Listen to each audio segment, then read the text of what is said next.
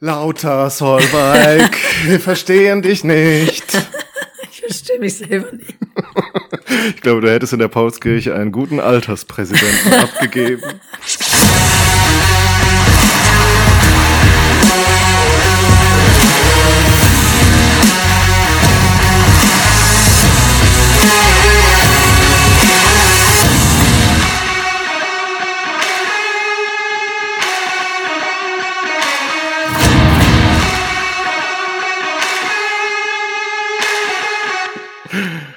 Ja, hallo Solveig. Hallo Daniel. Ist es nicht schön? Aber Solveig hat darauf bestanden, dass es keine Verzögerung mehr geben darf bei einer neuen Folge von Flurfunk Paulskirche. Nicht, dass wir selbst vergessen, wo wir uns gerade hier befinden. äh, kürzlich haben wir uns erst gesehen, um für euch Sommerfolgen aufzunehmen und uns ausgiebig mit der sizilianischen Geschichte zu beschäftigen. Ja. Das wird heute tatsächlich am Rande auch nochmal vorkommen, glaube ich. Kleines bisschen. Kleines bisschen. Und äh, ja, wir haben euch ja schon lange warten lassen und über die neuesten Ereignisse in der ersten deutschen Nationalversammlung im Unklaren gelassen. Es ist so viel passiert eigentlich. Aber wir sind einfach nicht so richtig hinterhergekommen. Und äh, Solberg hat nebenbei jetzt noch Dinge zu erledigen. Genau. Und Sizilien hat seinen Tribut gefordert, ja, wie man auch, hört. Genau. Fünf Stunden ja. Aufnahme dieser Mammutgeschichte und doch war es nur das Mittelalter. Ja. Und ja, entsprechend haben wir heute eine, man könnte sich vorstellen, du hättest auch lange im Parlament versucht, die ganze Paulskirche zu beschalen oder vor Begeisterung den Rednern zugejubelt von der Galerie aus oder der Damenloge. Mhm. Ja, und ich hatte, eigentlich war ja meine Intention am Anfang, ich mache das hier so tagesaktuell ähm, dass wir immer passend zu genau dem Datum, wo die Rede gehalten wird oder eine bestimmte Debatte geführt wird, dann auch unseren Flurfunk natürlich veröffentlichen. Aber es war vielleicht doch ein bisschen illusorisch, denn wir haben ja doch noch ein Leben nebenher und noch einen Podcast nebenher.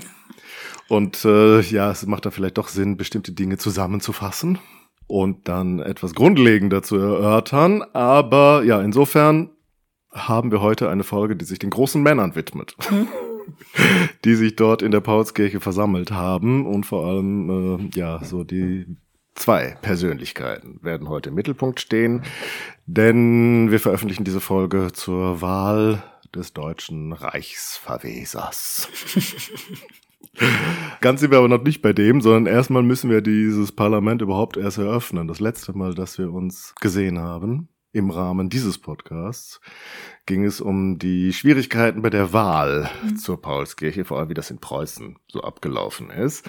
Die haben ja sehr spät gewählt und da sitzen ja wahrscheinlich schon die ersten Abgeordneten längst in Frankfurt im Römer und warten, dass die Kollegen jetzt mal langsam eintreffen. Also im Grunde versammeln die sich da jeden Tag im Römer, also im Kaisersaal und zählen dann durch und gucken, wer ist denn jetzt neu gekommen. Reicht das jetzt? Können wir jetzt anfangen? Dann sagen sie nein. Dann gehen sie alle wieder in ihre Hotels zurück oder in ihre Gaststätten oder Wohnungen, die sie gemietet haben und treffen sich am nächsten Tag wieder und zählen wieder durch. Und am 18. Mai 1848 ist es endlich soweit, dass genügend Abgeordnete eingetroffen sind in Frankfurt, dass man beschließt, ja, jetzt kann es losgehen. Und wer eröffnet denn ein neu gewähltes Parlament? Das ist nämlich damals eigentlich genauso wie heutzutage. Ich weiß, dass es da jemanden für gibt. Aber ich habe vergessen, wie das die haben heißen. Wir, haben wir bei der letzten Bundestagswahl geändert. Mhm. Aus Angst davor, der, der Alterspräsident könnte von der AfD kommen. Und dann haben wir das geändert, den Modus, und gesagt, das ist nicht die von, vom tatsächlichen biologischen Alter her, älteste Person, die das machen sollte, sondern dann hat man es geändert und es geht um die ja, Dauer der Angehörigkeit zum Parlament. Dann durfte Herr Schäuble das machen. Aber tatsächlich traditionell geht es eigentlich um dein wirkliches Lebensalter. Und das wird dann eben noch im Kaisersaal im Römer bestimmt und geschaut, wer ist denn jetzt der älteste Anwesende. Und der Allerälteste wollte wohl nicht, hm. hat sich geweigert. Der wäre 73 Jahre alt gewesen. Und ich glaube, vielleicht einer ist auch noch nicht angekommen. Auf jeden Fall fällt dann die Wahl auf den Doktor und Syndikus Friedrich Lang von Werden, 70 Jahre alt. Da ist Herr Schäuble drüber. Und Herr Schäuble hat das Parlament, glaube ich, schon im Griff. ähm, das wird bei Herrn Lang anders sein. Aber erstmal schaut man nicht nur, wer sind die ältesten Personen im, äh, im Parlament, sondern auch, wer sind die jüngsten. Das fand ich interessant, das wusste ich nicht. Denn es gibt auch die Alterssekretäre. Also Herr Lang wird Alterspräsident als ältestes Mitglied des Parlaments. Und die Alterssekretäre, also die jüngsten, das fängt bei 24 Jahre an damals, ähm, die werden Alterssekretäre und müssen dann sozusagen die Botendienste im Parlament übernehmen. Also so Stimmen auszählen und dergleichen, die Urne rumreichen. Oder mit dem Hut. Am Anfang hatten sie nämlich noch keine Urne. ich auch dem Protokoll entnehmen können, dass die Urnen noch nicht geliefert waren. und man dann vorgeschlagen hat, doch einen Hut zu nehmen und damit die Stimmzettel einzusammeln. Ja, und das allererste Protokoll, Sitzungsprotokoll der Paulskirche verzeichnet dann nach der Wahl oder nach der Bestimmung der Alterspräsidenten und äh, des Alterspräsidenten und seines Vizes und der Alterssekretäre, wie man also dann von dem Römer in die Paulskirche wechselt, wohl auch zur Erleichterung vieler, die den Römer da stickig und eng empfanden und froh waren, dass sie da endlich rauskommen und in einen großen Sitzungssaal umziehen. Und äh, die beschreiben das wie folgt. Also nachdem diese Wahl geschehen war, setzten sich die deutschen Nationalvertreter in Bewegung, um in feierlichem Zuge mit entblößtem Haupte sich in die Paulskirche zu begeben. Der Austritt aus dem Römer erfolgte aus dem östlichen Portale Punkt 4 Uhr nachmittags und der Zug bewegte sich unter dem Geläute aller Glocken der Stadt und dem Donner der Kanonen über den Römerberg durch die neue Kräme an der Börse vorbei und nach dem westlichen Eingange der Paulskirche. Den Zug eröffneten Mitglieder des Frankfurter Festkomitees unter Vortragung von zwei deutschen Fahnen. Ihnen folgten die beiden Alterspräsidenten mit den Alterssekretären, denen sich die übrigen Abgeordneten zu Vieren anschlossen. Von der Treppe des Römers bildete die Frankfurter Stadtwehr Spalier bis zur Kirche und empfing den Zug mit den üblichen militärischen Ehrenbezeigungen. Der laute Vivatruf des Volkes mischte sich mit dem der Stadtwehr, aus den Fenstern wurden Tücher geschwenkt und große schwarz-rot-goldene Fahnen wehten zur Feier des Tages aus den meisten Häusern der Stadt. Endlich ist es soweit. Die Revolution auf dem Höhepunkt und endlich das gesamtdeutsche Parlament tritt in der Paulskirche zusammen und kann jetzt an das große Werk gehen. Und der Alterspräsident, Herr Lang, Herr Dr. Lang, eröffnet die Sitzung und das erste, was erschallt, lauter, wir verstehen nicht. Deswegen, ich finde, Solveig ist aktuell prädestiniert, um dieses Amt zu übernehmen. Und das finde ich auch sehr schön, dass nämlich die wirklich so ja komplette stenografische Berichte mhm. verfasst haben und auch wirklich so tagesaktuell. Am nächsten Tag nehmen sie schon das Protokoll dann immer ab, wird dann nochmal berichtigt und irgendwie zwei Tage später veröffentlicht. Und eigentlich können dann alle, gut, das ist dann so zusammengefasst, dieses veröffentlichte Protokoll. Aber es gibt eben diese stenografischen Berichte, wo dann nicht nur die Reden festgehalten sind, sondern wie heute auch immer, wer applaudiert, was rufen die Leute, wer ruft da was, wie verhalten die sich. Und das finde ich echt äh, ganz unterhaltsam manchmal. Und ich komme gleich nochmal dazu, wie diese erste Sitzung verlaufen ist. Und ähm, ja, Gott, ne, also man denkt sich jetzt, die kommen da rein, stimmen irgendwie das Deutschlandlied an mhm. und sagen, proklamieren den Kaiser und die Pressefreiheit und dann, und wo sind unsere Grenzen? Und dann haben wir es doch. Nee. Also erstmal wird die Frage diskutiert, ob man die Grußadresse des Bundestages beantworten soll oder nicht. Ob das nicht ein Kompliment ist und gar keine Antwort verdient. Das ist mal das erste große Thema. Wow. Dann, was braucht ein Parlament, damit es funktioniert? Eine Urne? Eine Urne, ja gut, ist noch nicht da, da kann man ja den Hut nehmen. Da waren, glaube ich, irgendwie alle einverstanden, mehr oder weniger. Eine Geschäftsordnung. Ah. Yeah. Da ist das Protokoll dann so richtig aufregend. Gleich am letzten Tag sprechen wir doch über die Geschäftsordnung. Ich erspare es dir, Solveig. Danke. Wir müssen das nicht weiter ausdiskutieren. Also da wurde schon ein Entwurf geschrieben und dann wird äh, erstmal ein Stündchen debattiert, ob man den jetzt so annimmt, ob man den ändert, ob man da nicht einen neuen schreiben muss. Weil das sind ja die Leute, die da schon gesessen haben die ganze Zeit. Du erinnerst dich, die, die mhm. niemand gewählt hat. Und die halt schon Dinge vorbereiten. Und ich denke, es ist doch ganz praktisch, wenn wir schon mal so einen Geschäftsentwurf schreiben Geschäftsordnungsentwurf schreiben, damit die dann auch gleich anfangen können, wenn sie da sind. Aber nein, dürften die das überhaupt? Und so weiter. Ja, kann man schon verstehen. Also ich habe mich auch aufgeregt, dass da irgendwelche selbsternannten Leute finden, sie könnten schon äh, was übernehmen. Ja, und dann über die Protokolle, dass die veröffentlicht werden sollen, wunderbar. Aber soll das amtlich genannt werden oder nicht? Es geht nur um das Wort amtlich. Also sehr sowas Aufregendes gibt es da. Und ich möchte dir jetzt einfach mal, ich lese jetzt, es ist ja auch schwer, das zu einer Diskussion vorzulesen, aber einfach nur als Eindruck dachte ich, ich lese dir mal aus, aus einer Stelle dieses ersten Tages nur die mit stenografierten Kommentare mhm. und vielleicht noch zwei Sachen zwischendurch drin vor. Und das jetzt auch ohne Erläuterung, sondern einfach nur mal so, als Eindruck. Alles das, was im Protokoll in Klammern steht, mhm. zwischen den Sachen, die die Redner so von sich geben. Ja, ja, und Ruf nach Abstimmung. Der Tumult und Lärm in der Versammlung steigert sich immer mehr. Nachdem die Glocke lange vergeblich ertönt hatte, eine große Zahl der Mitglieder erhebt sich, man verlangt aber die Gegenprobe. Die jetzt von ihren Plätzen sich Erhebenden bilden die Minderheit. Der Ruf nach Abstimmung unterbricht den Redner. Mehrere Stimmen ja, andere nein. Der Präsident läutet heftig mit der Glocke. Mehrere Stimmen durcheinander, die Unruhe wächst immer mehr. Mehrere Stimmen nein, nein. Der Gumbrechtsche Antrag zuerst. Ein alter Sekretär verließ den Antrag des Abgeordneten Gumbrecht. Mehrere Stimmen, gar kein Provisorium, andere Stimmen. Abstimmung. Und jetzt mal ein bisschen mehr. Schaffrat von der Rednerbühne aus unter großem Lärmen über die Fragestellung Lärmen und Rufen abstimmen. Lieber die Fragestellung. Ich habe das Wort vom Präsidenten fortwährendes Lärmen und der Ruf abtreten. Über die Fragestellung muss mir das Wort gegeben werden. Der Lärm und das Schreien wächst immer mehr. Das ist ein Machtspruch, aber nimmer mehr Gerechtigkeit. Mehrere Stimmen. Bleiben Sie auf der Tribüne. Andere Stimmen. Abstimmung. Allgemeine Unordnung und Verwirrung. Eine Stimme. Es kann nicht weiter hierüber gesprochen werden. yeah. so verpufft die Hochstimmung vom Beginn des Tages. Unter dem Glocken, also ich glaube, die Glocken läutet keiner mehr, als sie wieder rauskommen. Und äh, der Abgeordnete Hülsmann sagt uns schon in, in einer Rede noch am Ende dieses Tages, ich wollte nur ein paar Worte sagen, will aber darauf verzichten. Wir sind mit Glockengeläute, mit Kanonendonner eingetreten, gewiss ein jeder von uns in erhebendem Gefühle. Der Gang der Verhandlung war rein formell. Das Gefühl, womit wir hereingekommen, nehmen die wenigsten mit hinaus. Viele Stimmen. Zum Schluss, zum Schluss. Alle haben die Nase voll. Ein anderer Abgeordneter schreibt dann später nochmal, ich glaube, es ist ein Brief an seine Frau, so vom Eindruck dieser ersten Sitzung, der Anfang der Sitzung selbst oder vielmehr die ganze erste Sitzung mochte die Hoffnung mancher niederschlagen. Es war der Fehler begangen worden, aus Pietät den Ältesten der Versammlung, Dr. Lang, vorläufig präsidieren zu lassen. Seine Worte waren zu schwach, um verstanden zu werden.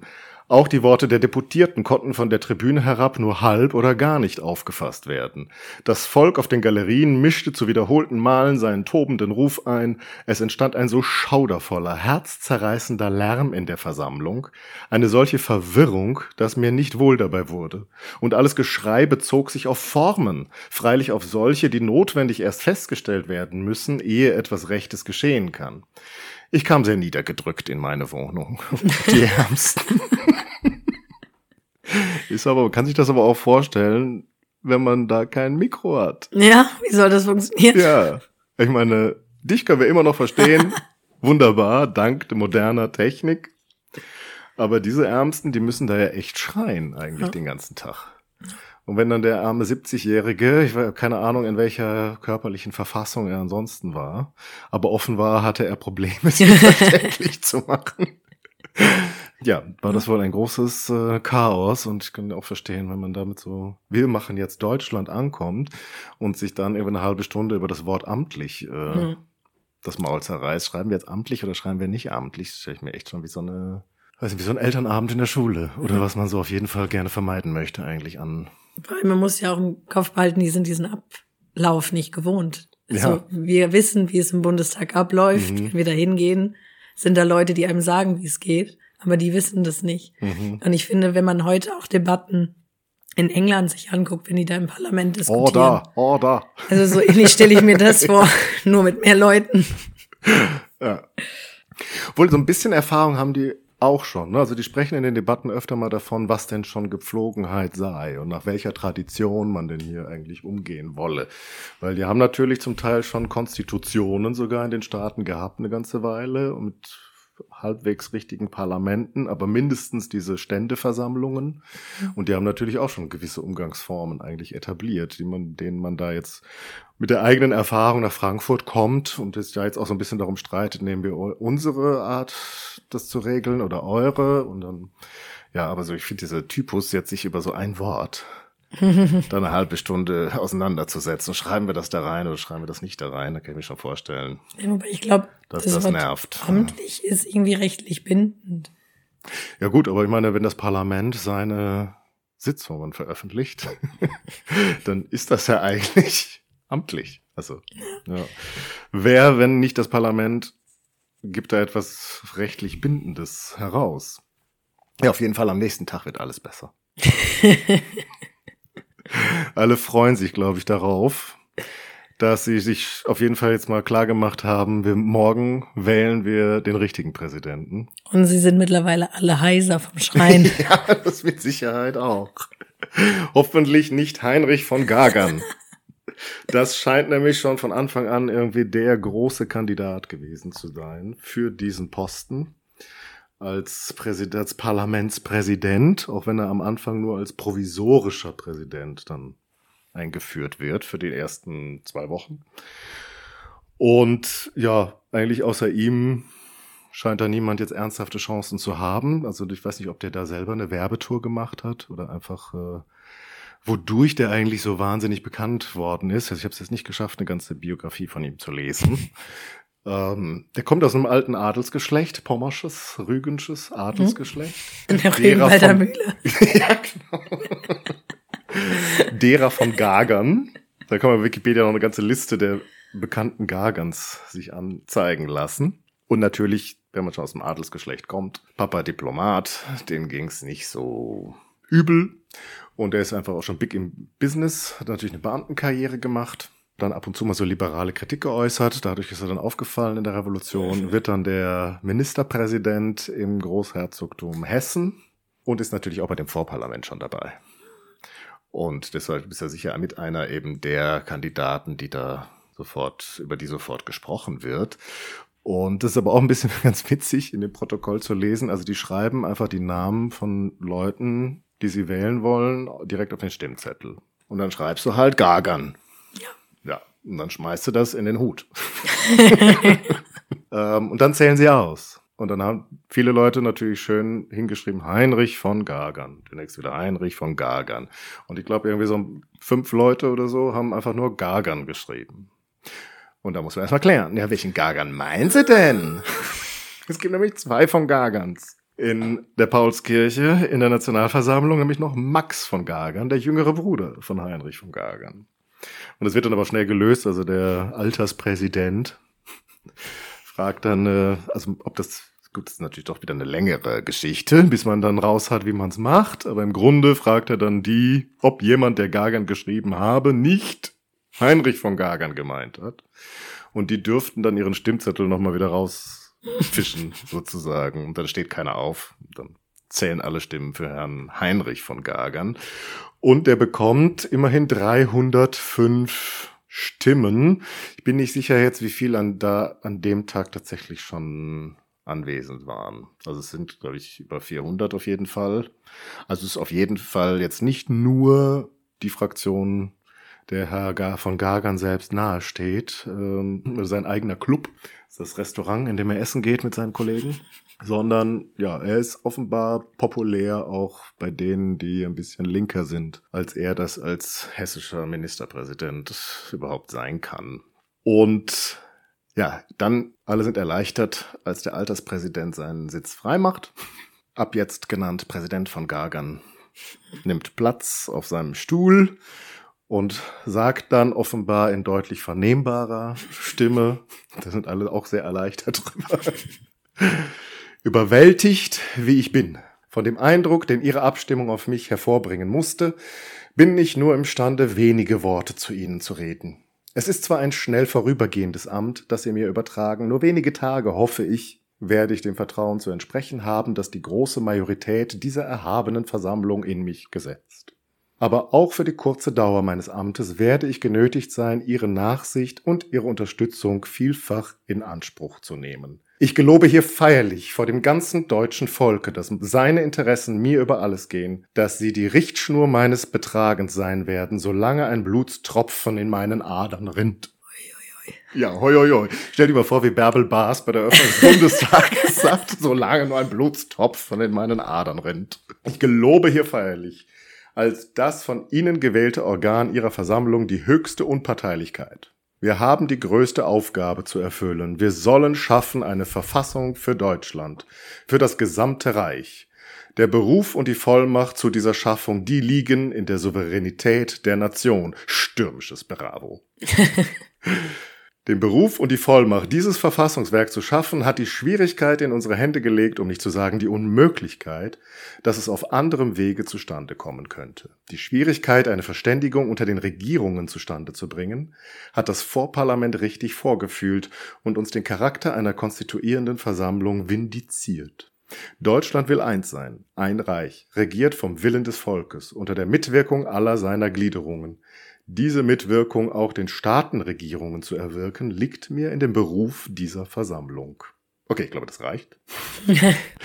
Geht nochmal um Einheit. Und es äh, ist aber eben ganz interessant. Ähm, man merkt gleich hier, dass er sehr geschickt darin ist, beide Spektra, also das ganze Spektrum des Parlaments, also beide Seiten vor allem, mit einzubeziehen, nämlich dass er da von der Souveränität der Versammlung spricht, dass sie das Recht hat, alles einzusetzen, was sie für richtig findet. Und gleichzeitig, das ist natürlich vor allem da wahrscheinlich Richtung linke Hälfte der Paulskirche gesprochen. Und gleichzeitig spricht er dann eben von der Mitwirkung auch der Staatenregierung. Und das gefällt dann wieder den Herren, die auf der rechten Seite des Parlaments sitzen. Und so agiert er eigentlich die ganze Zeit und deswegen kriegt er auch immer so einen ja, großen Zuspruch bei der ganzen Versammlung. Und das Ganze schließt dann nochmal mit lebhaftes, wiederholtes Bravo. ja, ich sprach ja schon von seiner Herkunft also klar, also nicht nur er ist kein Unbekannter als hessischer Ministerpräsident, sondern eben seine ganze Familie. Und vielleicht erinnerst du dich, dass wir in unserer ersten Folge ja über diejenigen gesprochen haben, die mit diesem ganzen Vorparlament und denen das alles viel zu langsam ging. Und die gesagt haben, wir machen einen Marsch. Ein gewisser Herr Hecker. Ach ja, ja, klar. Der mhm. seine Leute in Konstanz getroffen ja. hat und dann gesagt hat, so, jetzt marschieren wir nach Karlsruhe. Ja. Und der ältere Bruder Friedrich von Gagern, der hat die Truppen geführt gegen ihn. Um den Hacker aufzuhalten. Mhm. So ist es. Der war aber auch ganz nett, der wollte erstmal nur mit dem reden. Mhm. war auf der Scheideck. Im äh, Schwarzwald ist das, glaube ich, mhm. südlicher Schwarzwald. Da mussten die irgendwo durch. Und da war ein guter Punkt, ihn mal kurz zu stoppen und zu sagen, hey, kommt doch eh nicht weiter, lass es doch bleiben. Und dann haben die den da ausgebuht und äh, zum Teufel gejagt. Und dann musste er natürlich irgendwie seinem Amt nachkommen und ist dann aufs Pferd gestiegen und hat die Truppen gegen den Hacker geführt und ist dabei gefallen. Ja, so ist es. Und unser Heinrich von Gagern selbst war auch ein junger, engagierter Soldat. Mit 16 Jahren hat er bei Waterloo gekämpft. In der letzten großen Schlacht und Niederlage Napoleons. Und dann hat er in Heidelberg und Göttingen studiert und noch eine ganze Weile in Genf, damit er auch ordentlich Französisch lernt, wollte der Papa. Und hat sich aber auch öfter mal so daneben benommen. Und auf jeden Fall musste er sich aber keine Sorgen machen, also ich habe, ähm, ich weiß nicht mehr genau welchem Text entnommen, es könnte Wikipedia gewesen sein. es war aber mit einer Quelle belegt, die ich jetzt allerdings nicht mehr nachgeschlagen habe, dass sein Papa ihm das Jahresgehalt eines Profs zur Verfügung gestellt hat während seines Studiums. Wenn das hat. Also, so angeblich soll es trotzdem nicht gereicht haben und er sich noch verschuldet haben. das reicht bei den Studenten nie. Genau, und dann hat er sich nach Jena verabschiedet. Und was ist in Jena? Hier die großen Sieben. Die großen sieben, die waren in Göttingen. Das stimmt, ja. Ach, das passt einfach gar nicht auf. Die waren in Göttingen. Aus Jena kommen doch die, die angeblich sich das mit Schwarz-Rot-Gold ausgedacht haben. Ach so. Aber ich dachte, wir haben beim letzten Mal geklärt, ja, dass das die Fahne auch, war. Ich, ich sag doch angeblich. So. Also die es populär gemacht haben, sagen Ach so, diese so, wo auch viele Lützower nachher drin waren. Genau, ja, die Jener Urburschenschaft. Und da war der Gager natürlich auch Mitglied. Und dann war er auch mit beim Wartburgfest. Also er hat die ganzen Stationen mitgemacht, die man im Vormärz so als liberaler Student. So hip war. Genau, was also angesehen, was so Vogue war. Ja. genau, und dann aber reißt man sich wieder zusammen und beginnt die Beamtenkarriere, die Papa von einem erwartet. Was die meisten Woken tun. Ist aber zeitgleich auch in diversen Polenvereinen engagiert. Oh. Also es ist irgendwie doch schon so ein bisschen von dem Völkerfrühlingsgeist in ihm wach. Und das zeigt sich dann auch, als er Oppositionsführer im Hessischen Landtag wird und dann eben in der Revolution tatsächlich Regierungsverantwortung bekommt. Ja, und die Paulskirche, die wählt dann eigentlich regelmäßig den Präsidenten neu. Und ähm, wann war es denn? Ich glaube, am 31.05. wird er dann offiziell zum ersten Mal Präsident. Das war ja jetzt hier nur provisorisch. Hm. Aber er bleibt's dann. Und obwohl er gesagt hat, hoffentlich nur ein paar Tage. Das sagen sie auch immer. Ja, ja. Aber was halt die Leute auch überzeugt hat, ist, dass er nämlich sofort gesagt hat, und das schon in seiner provisorischen Antrittsrede da, dass er auch, wenn er, also dass er bereit ist oder es dann sein müsse, wenn er den Präsident der Paulskirche dauerhaft sein soll, dass er natürlich sein Amt als hessischer Ministerpräsident aufgibt. Da gab es stürmischen, heftigen Beifall. Und es hat sicher mit befördert, dass er bei seiner offiziellen Wahl dann am 31.05. 499 Stimmen erlangt hat von 518. Ui. Also fast einstimmig. Ja. Der große Gegenkandidat, das ist eigentlich so der, der, der bekannteste Abgeordnete heute immer, der Paulskirche, der am 9. November des Jahres. Ich würde sagen, ich kenne Robert Blum. Genau. Sag das doch. ich kenne nur Robert Blum. Wenn ich das gerade mit jener so falsch hatte, habe ich mir nicht getraut. Robert Blum gilt immer so als der Volkstribün, Tribun, Tribün, auf der Tribüne, aber als Volkstribun in der Paulskirche. Aber wenn es dann drauf ankommt, versagt er eigentlich ständig. Das Entschuldigung. Also hier war es der große Gegenkandidat gegen von Gargan auf der Linken und der hat aber gerade mal zwölf Stimmen bekommen. Ja, der große Robert Blum. Entschuldigung. also das ist schon deutlich äh, weniger, glaube ich, als äh, selbst die linken Fraktionen in der Paulskirche. Also nicht mal seine eigenen Leute. Was, stell dir mal vor, das würde heute irgendwie rauskommen, dass irgendwie so ein Fraktionschef in der in dem Bundestag irgendwie nur einen Bruchteil seiner eigenen Fraktion dann hinter sich hat. Ja, also das war eine peinliche Wahl eigentlich. Aber natürlich schön für das Parlament. Also dass dann ein Präsident da ist, der ja, schon annähernd einstimmig, also nur 19 Stimmen haben eigentlich gefehlt zur Einstimmigkeit gewählt worden ist. So, und äh, jetzt mal eine kurze Testfrage für Solveig, die der Angstschweiß auf die Stirn treiben wird. Welcher Fraktion, gut, als Präsident gehört er dann vielleicht nicht mehr so richtig an, aber zu welcher Fraktion gehört denn Herr Gagern wohl? Was meinst du? Ja, ich weiß noch, dass die alle nach Restaurants benannt waren. Ja. Und ich kann mich noch an den Württemberger Hof erinnern. Und dann Die das Casino. links. Ah, mhm. Und Württemberger Hofer, glaube ich, Blumen drin. Wenn ich mir nee, der war noch eins weiter. Der war noch eins weiter. Der war noch eins weiter. Der, der ist auch, glaube ich, zwischendurch aus, ich weiß gar nicht, ob der offiziell in einem dieser Clubs war. Aber das wäre der deutsche Hof dann gewesen hm. oder Donnersberg. Das sind hm. dann die, die ganz links sich irgendwann hinsetzen. Ja. Aber ich kann sonst, wie gesagt, das also. Also im Zweifel. Württemberger Hof und Casino sind die einzigen, die ich kenne. Ja, dann 50-50. Casino. Ja, das ist es. Ist eh die größte Fraktion. Also so rechtsliberal, äh, eher kleindeutsch gesinnt. Und da gehen wir jetzt aber auch noch mal zu einem Zeitzeugen, nämlich zu dem Abgeordneten Wichmann, der diese Fraktionen, wie die sich dann bilden, noch mal beschreibt. Und das finde ich eigentlich ganz schön immer, wenn man das noch mal von jemandem hört, der dabei war. Und der beschreibt das Ganze dann, als die Linke sich zuerst unter Blums Führung im Deutschen Hof konstituierte, zählte sie 104 Mitglieder. Wie peinlich, jetzt hat er nur zwölf Stimmen bekommen. von 104 Mitglieder. Ihr Gegenpol, die äußerste Rechte, welche sich nach den Lokalen ihrer Zusammenkunft an, anfänglich die Partei zum Steinernen Haus, später Café Milani nannte. Ja, die kenn ich auch noch. Die kennst du auch noch. Ja. Genau. Das finde ich nämlich so witzig das Café Milani mhm. klingt so überhaupt nicht rechts. irgendwie so nach so Eiskaffee ja. oder so. Ist da so die sitzen, die 60er sagen. Jahre Gasterweiter Eiskaffee. Ja. Café Milani, Café Venezia. Café Florenz vielleicht noch. Die Ultrarechten drin sitzen. Also das heißt ultra, gut, da können wir gleich nochmal drüber mhm. sprechen. Also, dass sich später Café Milani nannte, brachte es nur auf 40. Diese schrieb das Vereinbarungsprinzip auf ihre Fahne, also das Café Milani. Führer dieser äußersten Rechten war Georg Freiherr von Finke. Zwischen diesen beiden Polen lagen nun die Zentren, das Rechte, die Casino-Partei mit anfänglich 166 Mitgliedern und das Linke, der Württemberger Hof, mit 47 Mitgliedern. So, und dann kommt es natürlich zu Spaltungen. Also irgendwelche Leute von dem deutschen Hof sagen dann, wir gehen mal einen Kaffee weiter in den Donnersberg, weil das ist uns irgendwie nicht republikanisch genug. Und so passiert das natürlich dann immer wieder. Es gibt auch noch so einen Pariser Hof zwischendurch. Also es wird dann irgendwie immer unklarer eigentlich. Das sind ja eben auch keine richtigen Vereine, sondern im Grunde, wenn es dir da nicht mehr passt, nimmst du halt irgendwie drei Kumpels und machst irgendwo einen neuen Club auf ja, und hast dann wieder deine eigene Fraktion aufgemacht. So, und dann schreibt er aber weiter, der Herr Wiechmann, der eleganteste, vornehmste von allen Clubs war selbstverständlich der aristokratische, am Rossmarkt neu errichtete Café Milani, in welchem auch die feingeselligsten Formen vorherrschten. Die Zigarre war hier verbannt. Der, ah, der Adel raucht einfach nicht. Wir hatten das Thema ja nochmal. Im Donnersberg hat es wahrscheinlich die Augen nicht mehr aufmachen vor lauter Qualen.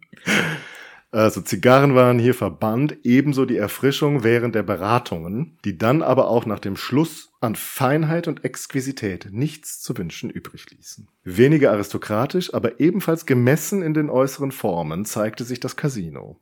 Die Zigarre war hier zugelassen, aber die Restauration während der Diskussion nicht. Jetzt habe ich gerade überlegt, hä, Herr Metternich durfte ja. Restauration nicht machen, aber die meinen wirklich das, was meine, das worüber sich unsere Restauratorinnen ja. immer aufregen, wenn man ihre Abteilung Restauration nennt. Ja. ja, was sagen die Restaurierung ist okay, ja, ich ne? weiß es mittlerweile nicht mehr. also jetzt verstehe ich das. Die haben die Paulskirchen-Protokolle hier gelesen und gesagt, da denken doch alle an Restaurants. Ich denke da immer an Metternich. Ja. Ja, gut. Also, also Restauration war zugelassen im Casino. Also ich krieg was zu essen. Äh, aber nicht während der, nee, umgekehrt, die Zigarre, Zigarre war hier zugelassen, aber die Restauration während der Diskussionen nicht. Schon im Landsberger und Augsburger Hof erklang mitten in die Beratungen hinein das Klappern und Klingen der Gläser und Teller. Im Württemberger Hof, wo man in einem schmalen Saal dicht gedrängt beisammen saß, pflegte man sich's an heißen Sommerabenden auch mit der Kleidung bequem zu machen warf Rock und Halstuch ab. Einem Fremden erschien die sich so ungeniert bewegende Versammlung weit eher als ein Studentenkommers, als ein Komitee von Volksvertretern. Diesen ungenierten süddeutschen Charakter trugen dann auch in diesen Clubs die Verhandlungen an sich. Jeder musste kurz und bündig vom Platz aussprechen, gelehrte Abhandlungen, doktrinäre Phrasen, wie sie so oft im Casino die Zuhörer langweilten, waren geradezu verpönt. Ganz anders wieder in den Fraktionen der Linken. Hier behauptete die Phrase ihr Recht. Hier suchte man sich gegenseitig durch schwungvolle Reden voll der bekannten Schlagwörter zu erhitzen und zu überbieten. Das war eine wunderbare Beschreibung, oder? Ich glaube, wir wären dann doch in den, äh, was war es, Augsburger Hof gegangen. Also ich hätte schon ganz gern ab und zu ein Bier, wenn ja. so eine Rede so lange dauert. Aber ich meine, gut, für die Seriosität der Aussprachen ist natürlich besser, man trinkt erst nach. Nee, ich weiß nicht, ob Fassung der Beschlüsse. Vielleicht gab es einen Schluck Wasser auch dabei. Ja, okay, aber die wollten ja wahrscheinlich kein Wasser. so, so bei politischen Reden in Zelten und äh, Gasthäusern trinkt man doch kein Wasser. Also, aber irgendwie kommen diese Beschreibungen mir auch bekannt vor. Das ist heute, glaube ich, immer noch so. Meinst du, dass das wir jetzt hier so die CSU erlebt haben und auf der anderen Seite ja, die, die FDP? Aber so ein bisschen so die Linken, vor allem so 70er Jahre Mhm. Studentenvereine. Oh, ja, ja, aber das wäre ja dann nicht hier der Augsburger Hof, sondern die Linken. Sind die, die sich ja, ausziehen? Die sich, nee, gut, die sind auch links. Wobei er sagt ja, die ganz Linken, ja, da ist dann die schwungvollen Reden und die. Genau, äh, aber ist, am Anfang ist man noch locker und sagt, ihr könnt so kommen, wie ihr seid. Ja, ja. Und nachher kommen dann wieder die, die, großen Reden und man versucht sich gegenseitig nur auszustechen, mhm. um besser zu sein. Das ist ja anderes. Erinnert schon so ein bisschen. Ah, ich hätte gerne mehr von sowas hier. Also Beobachtungen aus den ja. äh, Restaurants, wo sie sich da getroffen haben und wie das sich dann weiter ausgestaltet. So, was verstehst du denn jetzt unter den ganz Rechten, wenn wir das elegante Café Milani ja, besuchen? Das stimmt. Das ist jetzt Weil nicht, dass jetzt hier die Leute denken, das sind irgendwelche Nazis. Nein, das stimmt. Aber die Idee ist schon irgendwie lustig, sich so ultra, also Neonazis vorzustellen. so Skinheads in der Die dann im Café Milani sitzen. der, der, wie, wie hat er gesagt? Der eleganteste, ja. vornehmste und äh, aristokratischste, wo die Zigarre verpönt ist. Nicht meine Zigarre darfst du da nee. rauchen. Und es ist halt lustig, sich so ein Skinhead vorzustellen. Aber natürlich meint es ähm, Adlige, die gegen die Re Republik sind. Also die eigentlich ja gut, im Casino, der Herr Gagan, der ist jetzt auch kein, also ist auch kein Republikaner. Ne? Ja, also. aber so, so, das hatten wir, glaube ich, letztes Mal, vorletztes Mal auch besprochen. Leute, die gegen die Revolution sind und das alte, gute Gottesgnadentum mhm. in Anführungszeichen wieder haben wollen, das sind die Rechten. Und die, die eben Revolution wollen, das sind die Linken zu dieser mhm. Zeit. Und gut, ich meine, auch dem Café Milani und denen, die da sitzen, die wissen natürlich jetzt, wir müssen irgendwie das fortschreiben, was hier passiert ist, aber die wollen es natürlich so eindämmen. Mhm. Also es soll dieses Parlament darf es geben, aber was die hier, ähm, wie hat er das genannt, was sie sich da auf die Fahnen geschrieben haben? Ich glaube, das Vereinbarungsprinzip hat er das genannt. Ne? Ja, das Vereinbarungsprinzip. Und das heißt eben, nicht das, was Herr von Gagern gerade gesagt hat als Präsident, dass er sagt, die, die Versammlung hat die volle Souveränität und die Versammlung darf das beschließen, sondern die, die ganz Rechte, das Café Milani will halt das immer nur, immer nur das machen, wenn die Fürsten das auch erlauben. Ja, also wir alleine dürfen gar nichts, sondern wenn, dann können wir nur Vorschläge machen und wenn die deutschen Fürsten dann das für gut befinden, dann setzen wir das um. Das ist sozusagen jetzt dann die konträre, absolut konträre Position zu den Republikanern, die ganz links sitzen. Also ähm, jetzt hat jetzt nichts mit den, mit den Ultrarechten heutzutage zu tun. Ich weiß nicht, wie viele von denen jetzt, gut, äh, diese paar Reichsbürger, die hätten natürlich auch gerne irgendwie den Kaiser, wie war Heinrich der 24. oder so. Ja, die sitzen definitiv da, aber die haben es ja nicht so mit der Legitimität, die Reichsbürger. Also die haben ja keine Ahnung von Thronfolgeregelungen. Nee, die nehmen sich selber. Ja, genau, machen sich ja selber zum Kaiser. So geht das auch nicht. Aber echt nur so äh, irgendwelche, die seit ihren Kinderspielen irgendwie nicht erwachsen geworden sind und sich da reinträumen in irgendeine Welt. Genau, also das ist dieses wichtiger Punkt eben auf der Rechten, vielleicht nicht nur Café Milani, aber so Tendenz eben eher rechts wir wollen es nicht ohne die Fürsten machen. Und dann gäbe es halt so eine Abstufung davon, wie weit geht das jetzt. Ne? Also behalten wir die Fürsten, wie viel dürfen die Fürsten mitreden oder eben Café Milani sagt so, ohne die Fürsten geht hier überhaupt gar nichts. Ja, das wäre dann so die extreme Position. Und diese Frage, die verbindet sich dann eben auch mit dem, was jetzt hier jetzt mal so formell der Anlass für die heutige Sendung ist. Nämlich, was ist mit der Zentralgewalt? Also bis jetzt haben wir ja nur ein Parlament, das debattiert. Aber eigentlich wollen wir ein deutsches Reich schaffen mit einer deutschen Regierung. Ja. Letzten Endes. Und irgendwelche Minister, die das umsetzen, was dann das gesamtdeutsche Parlament beschließt. Und natürlich ja, pressiert es sie auch so ein bisschen, jetzt Nägel mit Köpfen zu machen, das ist ja klar. Was? Pressiert? Es pressiert sie. Das habe ich ja noch nie gehört. Ja, ich habe mich schon so ein bisschen angewöhnt hier an diesen 19. Jahrhundert, 19. Jahrhundertstyle. Ich liebe das. Ich will das jetzt öfter haben. Pressing. Yeah. Ja. es pressiert jetzt, Solveig. Müsst du die nächste Folge aufnehmen. Ja, also es pressiert für sie, denn sie müssen natürlich auch irgendwie schon Ergebnisse liefern. Also das Volk auf der Straße erwartet Antworten. Ja, und es dauert aber noch eine Weile, bis wir jetzt so die großen Fragen geklärt haben. Aber eine große Frage ist, deutet eigentlich schon alles an. Nämlich, welche Exekutivgewalt schaffen wir jetzt eigentlich? Und äh, man kann sich versuchen, das erstmal so übergangsweise zu lösen und so ein Direktorium einzusetzen, da ist dann wieder die Frage, wird das dieses Direktorium, das dann aus mehreren Leuten besteht, wird das von der Paulskirche, von der Nationalversammlung besetzt oder gestehen wir da den Staatsregierungen zu, dass die die besetzen dürfen? Ähm, das sind schon wieder die großen Debatten, die dann gleich losbrechen. Vor allem, das hat in Frankreich ja schon so gut funktioniert, so ein Direktorium. Ja, ne? Das hat super geklappt. Deswegen hat man sich dann noch sowas überlegt, sowas ähnliches wie so ein Triumvirat. hat auch super geklappt ja, in Rom. Aber wir nehmen die drei Onkel. Die drei Onkel? Ja. Also das Direktorium der drei Onkel. Also eine Überlegung, ja. Und zwar den, den Onkel vom österreichischen Kaiser. Also den Onkel, Onkel vom preußischen König und den Onkel vom bayerischen König. Aber ist es nicht überall die gleiche Person? Weil die sind ja das alle von der Wand. Ne? Das wäre noch geil, wenn das irgendwann, ja. wenn man sich das so vorher überlegt, aber wir nehmen den Onkel von dem und den Onkel von dem und den Onkel von dem und dann fällt ihnen auf, ups, das, das ist immer die gleiche Person. Das wäre dann so richtig aristokratisch. Genau, das kommt dem alle nämlich machen, vor. was dir ein Problem ist über Jahrhunderte. Nee, also es gibt, äh, es ist tatsächlich, sind es unterschiedliche mhm. Personen. Und der Onkel vom Kaiser von Österreich, wer war nochmal der Kaiser von Österreich? Zu dieser Zeit? Ja, ist immer noch, nee. Nein, immer noch der andere. Immer noch der Gütige. Der Franz Ferdinand. Der Ferdinand. Nur Ferdinand. Genau, nur Ferdinand. Ähm, das ist Erzherzog Johann von Österreich. Und auf den wird es nachher hinauslaufen. Also das ist der Bruder von Kaiser Franz, Franz der Erste. Aber, hm? nee.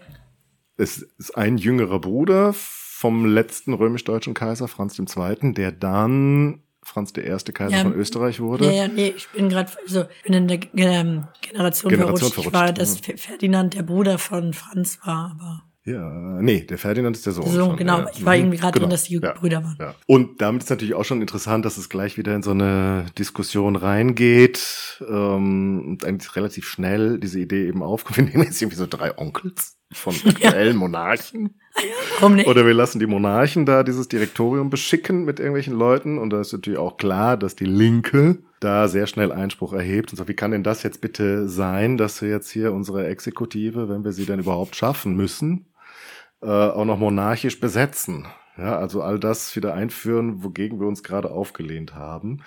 Und der linke Abgeordnete Arnold Ruge steht dann auf in der Debatte und sagt, ich stehe im Verdachte, nicht zu den Nationalbegeisterten zu gehören.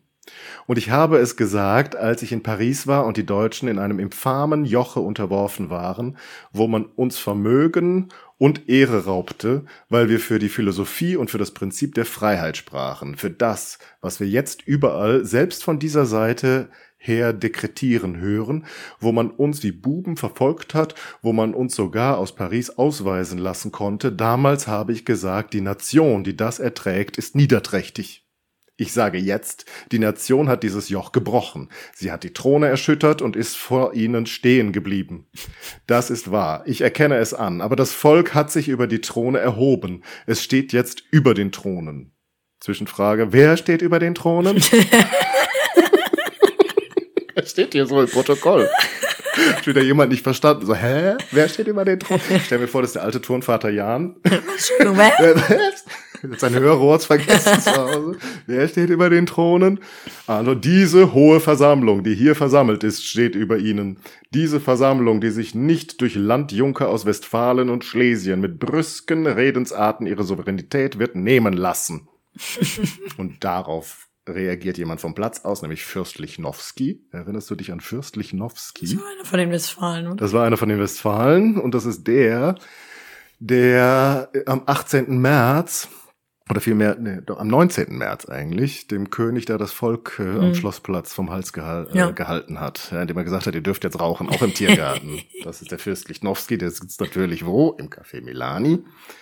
Und der fühlt sich natürlich auch angesprochen als Jan Landjunker aus Westfalen. Und deswegen fragt er auch vom Platz nach, ist das in der Ordnung? Das ist eine Frage, die sich an den Präsidenten richtet.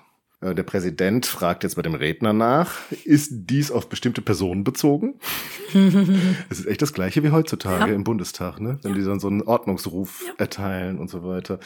Und der äh, Redner antwortet dann, dies geht auf keine bestimmte Person, sondern auf alle Landjunker, die die Unverschämtheit gehabt haben, mit Rotomontaden und brüsken Redensarten der Republik ins Gesicht zu schlagen. Und ich behaupte, diese Versammlung ist die Deutsche Republik, wenn auch wider Willen. Präsident, Herr Ruge, ich muss Sie fragen, ob solche Äußerungen, auf die Sie Bezug nehmen, in dieser Versammlung gehört worden sind und ob Rotomontaden von Landjunkern in dieser Versammlung gehört worden sind. Das, ich glaube, das soll ein Ordnungsruf sein. Ja. Und Ruge sagt, nein, Rotomontaden sind nicht gehört worden, durchaus nicht. Gelächter. Was? Was sind In aller Welt sind rote Montaten. Ist das nicht geil? Noch ein neues Wort, das ja. wir hier lernen. man lernt sehr viele neue Wörter, wenn man hier so reinguckt. Und rote Montaten habe ich mir irgendwo aufgeschrieben. Jetzt finde ich es natürlich hier nicht wieder, was das eigentlich war. Also im Grunde ist das so Selbstbe im Sinne von Selbstbeweihräucherung. Ja. Und das geht auf irgendeine Darstellung eines Königs zurück in einem italienischsprachigen Roman des mhm. Spätmittelalters oder schon Renaissance. Mhm. Der, der, wie heißt es? Orlando Furioso. Der mhm. rasende Roland. Mhm. Genau, da gibt's einen König von irgendwas. Nach dessen Namen ist das hier offenbar geläufig. den gebildeten Herrschaften der Paulskirche. Ja. ja, jetzt stell dir vor, der Bauer hier aus Brandenburg. Ja. Wäre da hingefahren, um mitzuverhandeln, der müsste dann auch fragen, Entschuldigung, was sind Rotomontaden? Weißt du noch, der Graf, der ihn dann, der ihn dann gesagt hat, schickt mal jemand, der dahin, der dahin, der studiert hat. Ja. Der Vater besser bleibt bei euren Feldern. Lass diese Leute da diskutieren. Ja, wenn die solche Wörter verwenden, wird's wirklich peinlich. Ja, Wo man so, so ein Wörterbuch mitnehmen. Ja, Zum Glück ist ja Herr Grimm dabei. Der kann einem dann die Wörter erläutern, die da genutzt werden. Auf jeden Fall, also Herr Ruh gesagt, nein, Rotomontaden sind nicht gehört worden, durchaus nicht. Das Gelächter.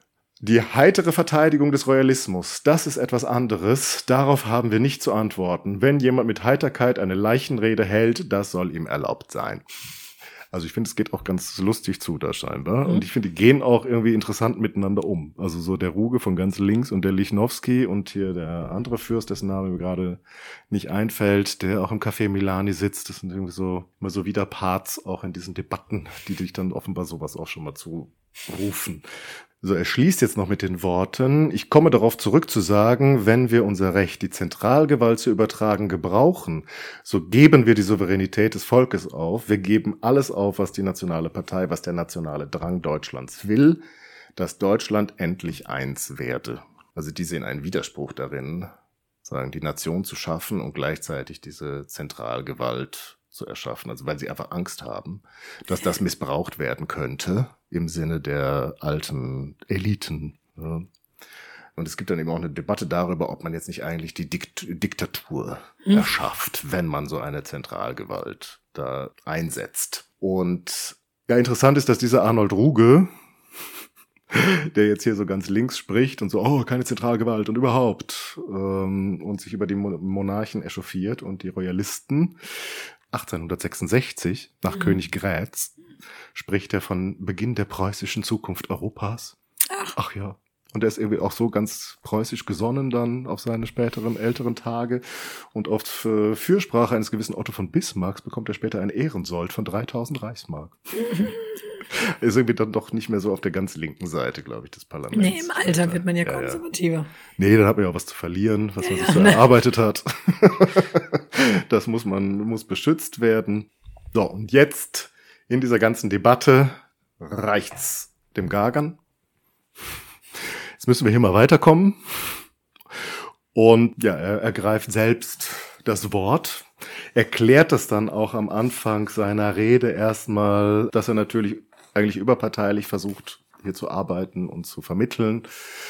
Aber dass er ja auch gesagt habe, also wenn es etwas gibt, was sozusagen nicht im Gang der Diskussion gesagt würde und das er vertreten möchte, dann würde er eben auch selbst an die Rednertribüne treten und das tut er jetzt auch. Und ich hatte kurz überlegt, ob ich dir die gesamte Rede vortrage. Ja. Du würdest das wahrscheinlich einfach still erdulden. Ja. Aber ich glaube, ich, ja, unserer Zuhörerschaft wird es dann vielleicht doch auch ein bisschen zu viel. Und ich weiß auch nicht, ob ich jetzt hier so die weihevolle Würde eines Heinrich von Gagern hinbekomme.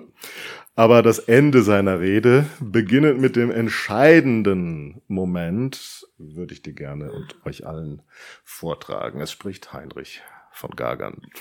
Nachdem ich die Kompetenz besprochen, so komme ich an die anderen Fragen von so hoher Wichtigkeit. Die nächste ist die, wer soll die Zentralgewalt schaffen? Meine Herren, ich habe diese Frage von dem Standpunkte des Rechts und von dem Standpunkte der Zweckmäßigkeit vielfach beurteilen hören.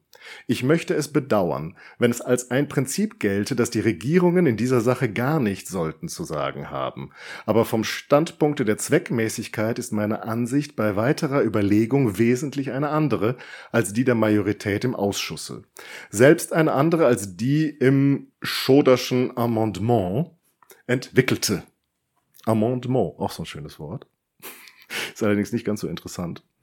Das sind so die Änderungsanträge. Ja, ja, genau. Ich kenne nur das Amendment. ah, okay, du kannst natürlich noch besser Englisch als ich, muss ich zugeben. Aber es kommt Meine, wahrscheinlich. Mein Vokabular in Englisch nicht so umfassend.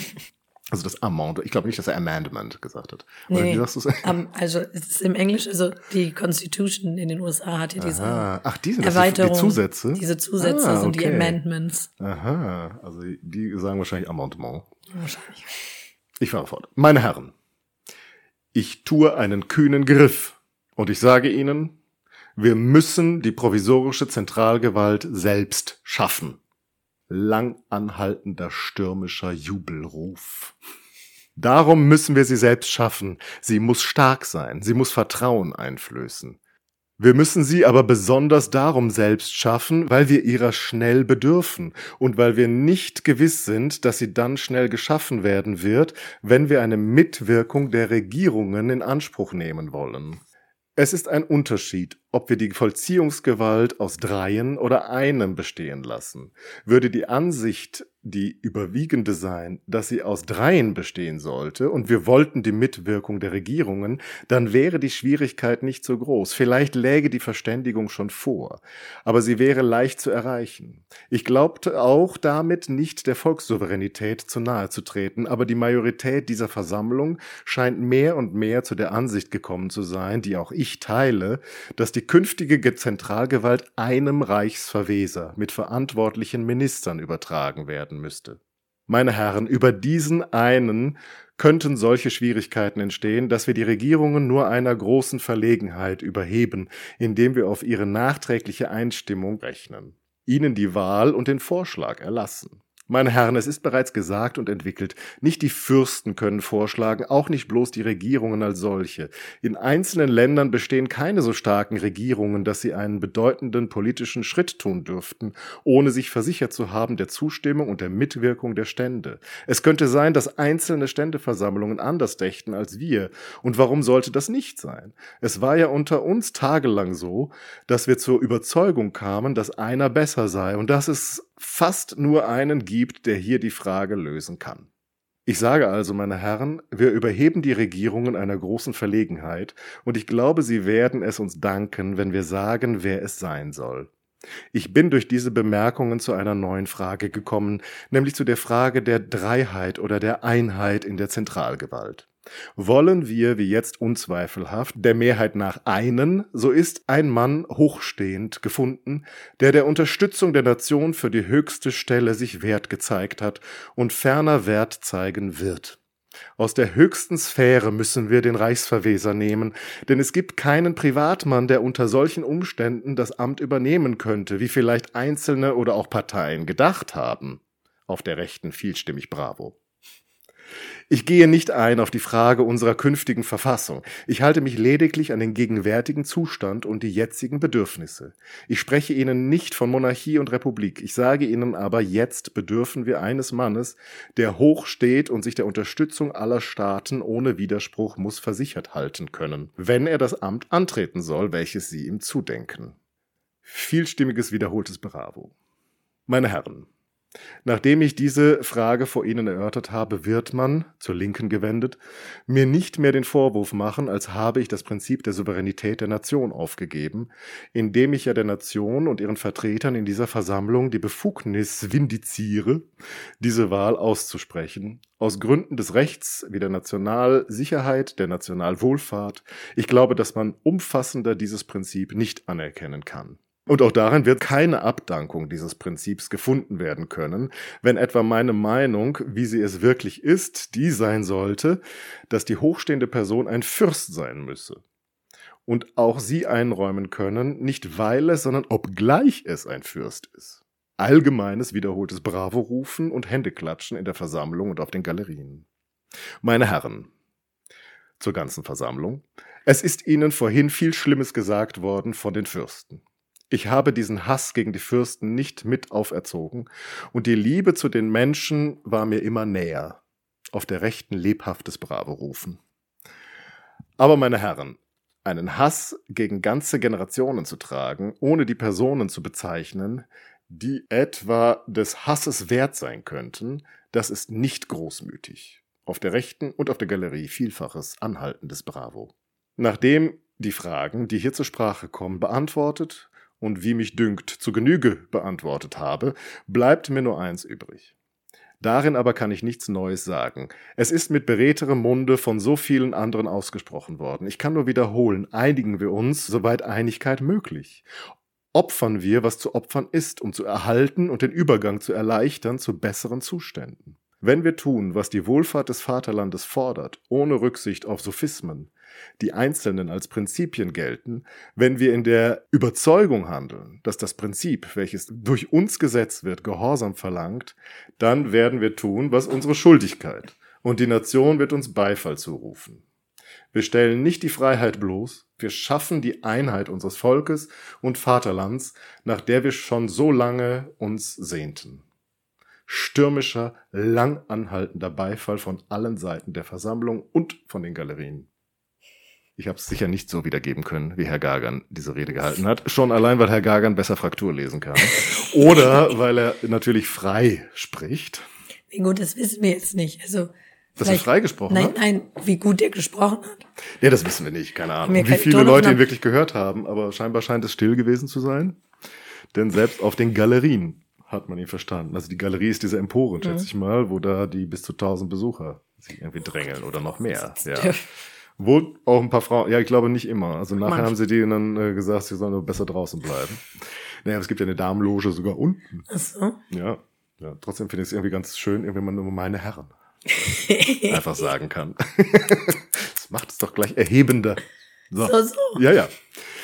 Bin ja auch Kaffee Melani eigentlich im Grunde meines Herzens. Mit Ausflügen in den Augsburger Hof, um mal ein Bier zu trinken. Genau, und dann versucht der Vizepräsident doch den Berichterstatter des Ausschusses nochmal sprechen zu lassen. Es gab einen Ausschuss natürlich, der darüber diskutiert hat, erstmal so wie heute auch. Mhm. Wenn man eine wichtige Frage hat, gibt es erstmal die Expertengruppe, die versucht, da das Gesetz zu schreiben. Und dieser Berichterstatter, Herr, Herr Dahlmann, berühmter Jurist, ähm, der sollte dann jetzt eigentlich nochmal reden. Also der Vizepräsident sagt dann, der Berichterstatter hat das Wort, aber wieder in Klammern, als Kommentar, die durch die vorige Rede hervorgerufene große Bewegung dauert fort. Hm. Vizepräsident von Seuron ermahnt mit der Glocke zur Ruhe. Und dann versucht der Dahlmann zu sprechen, meine Herren, die ganze Woche lang, die Unruhe dauert fort. Mhm. Und dann, ich bitte um Ruhe. Und so geht es weiter. Und dann wieder laut. Oh gut. Also Herr Dahlmann kann wohl auch nicht so laut sprechen. Auf jeden Fall ist damit aber die Grundlage gesetzt. Und wieder macht er eigentlich so was ähnliches wie bei seiner Wahl. Ne? Mhm. Er tut den einen was Gutes und den anderen. Mhm. Und er sagt, wir, das Parlament, wir haben die Souveränität, wir aus eigener Kraft dürfen jetzt einen Reichsverweser einsetzen. Und dann aber sagt er, es muss ein Fürst sein. und die einen, die jubeln und die anderen, die jubeln. Und plötzlich hat er sie wieder alle zusammen. Also er muss ein echtes so, weiß nicht, ob der einfach nur schlau war oder ob der auch Charisma hatte, dass sie hier alle plötzlich so, so von den Bänken aufspringen und laut jubeln. Und auf jeden Fall hat er ja schon jemand im Blick, der schon bei den Onkeln mitgedacht war, nämlich den Erzherzog Johann von Österreich. Und der soll es nun werden und der wird tatsächlich dann auch kurz darauf wird dann eben das Gesetz über die provisorische Zentralgewalt beschlossen. Es soll also diesen Reichsverweser geben. Du weißt wahrscheinlich besser, was ein Verweser ist als ich. Nee, das klingt so mittelalterlich. Irgendwie. Also, nee, Verweser ist ja eigentlich nur jemand, der sich drum kümmert, solange der wahre der Machthaber so, nicht da ist. Okay, ja. Aber warum hat das, warum klingt das so komisch? mit Verwesung und hat das den gleichen Ursprung in Keine irgendwas? Ahnung. Also es kann, kann irgendwie aus dem Mitteldeutschen kommen. Hm. Von Verwaltung und Verwesen. Ich, keine Ahnung.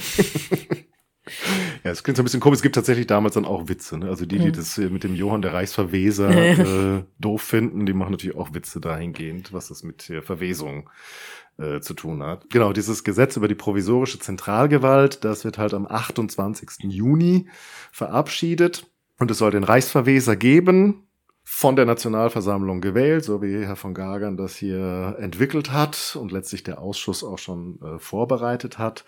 Es, und zwar hat eben die Nationalversammlung das Recht, ihn einzusetzen, ohne Einvernehmen mit den Fürsten vorher herzustellen. Da müssen natürlich viele beim Café Milani dann doch nochmal die Zähne zusammenbeißen. Beziehungsweise sie haben dann eine Erklärung vorbereitet, das dann im Protokoll auch immer nochmal nach jedem Absatz, der wieder beschlossen wird zu dem Gesetz, hat dann irgendeine Gruppe von Abgeordneten nochmal eine Erklärung vorbereitet, unter welchen Bedingungen sie hier zustimmen oder das ablehnen. Und äh, die erklären dann natürlich auch, wir haben jetzt hier zugestimmt, aber natürlich gehen wir davon aus, dass. Ne? Aber okay, erstmal ist es beschlossen.